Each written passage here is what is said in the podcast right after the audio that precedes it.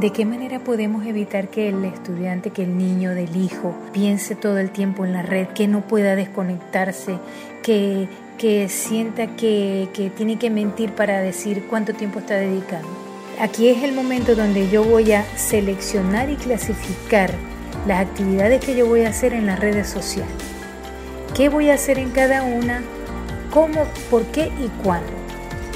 Tener un objetivo definido y ajustado el tiempo a las actividades diarias me permite realizar esa selección y clasificación de cuál voy a utilizar y en qué tiempo.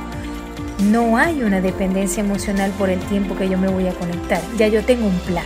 He regresado ya de la escuela, almorcé, ayudé a mis padres a recoger la mesa, a lavar los platos, eh, luego voy a tomar una siesta, luego me voy al béisbol. No tengo una dependencia con las redes, porque yo tengo un orden, tengo mi día planificado con un propósito específico y con la utilidad de mis redes sociales planificadas. Entonces no tengo esa dependencia de cuál es el tiempo que me voy a conectar.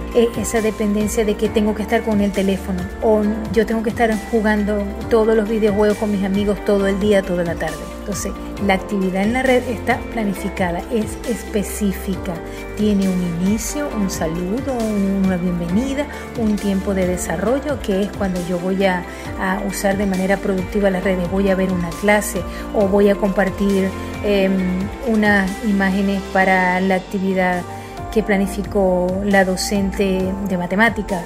Voy a mm, dedicar 5 o 10 minutos a un juego, solamente como juego voy a, desarrollar actividades planificadas y voy a hacer un cierre sin, sin trauma, sin desarraigo.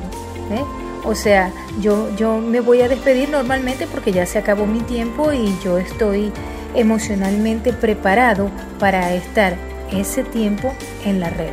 Y no va a causar un trauma para mí el momento en que ya se me acabe el horario y yo diga con todo respeto a mi amigo, debo retirarme.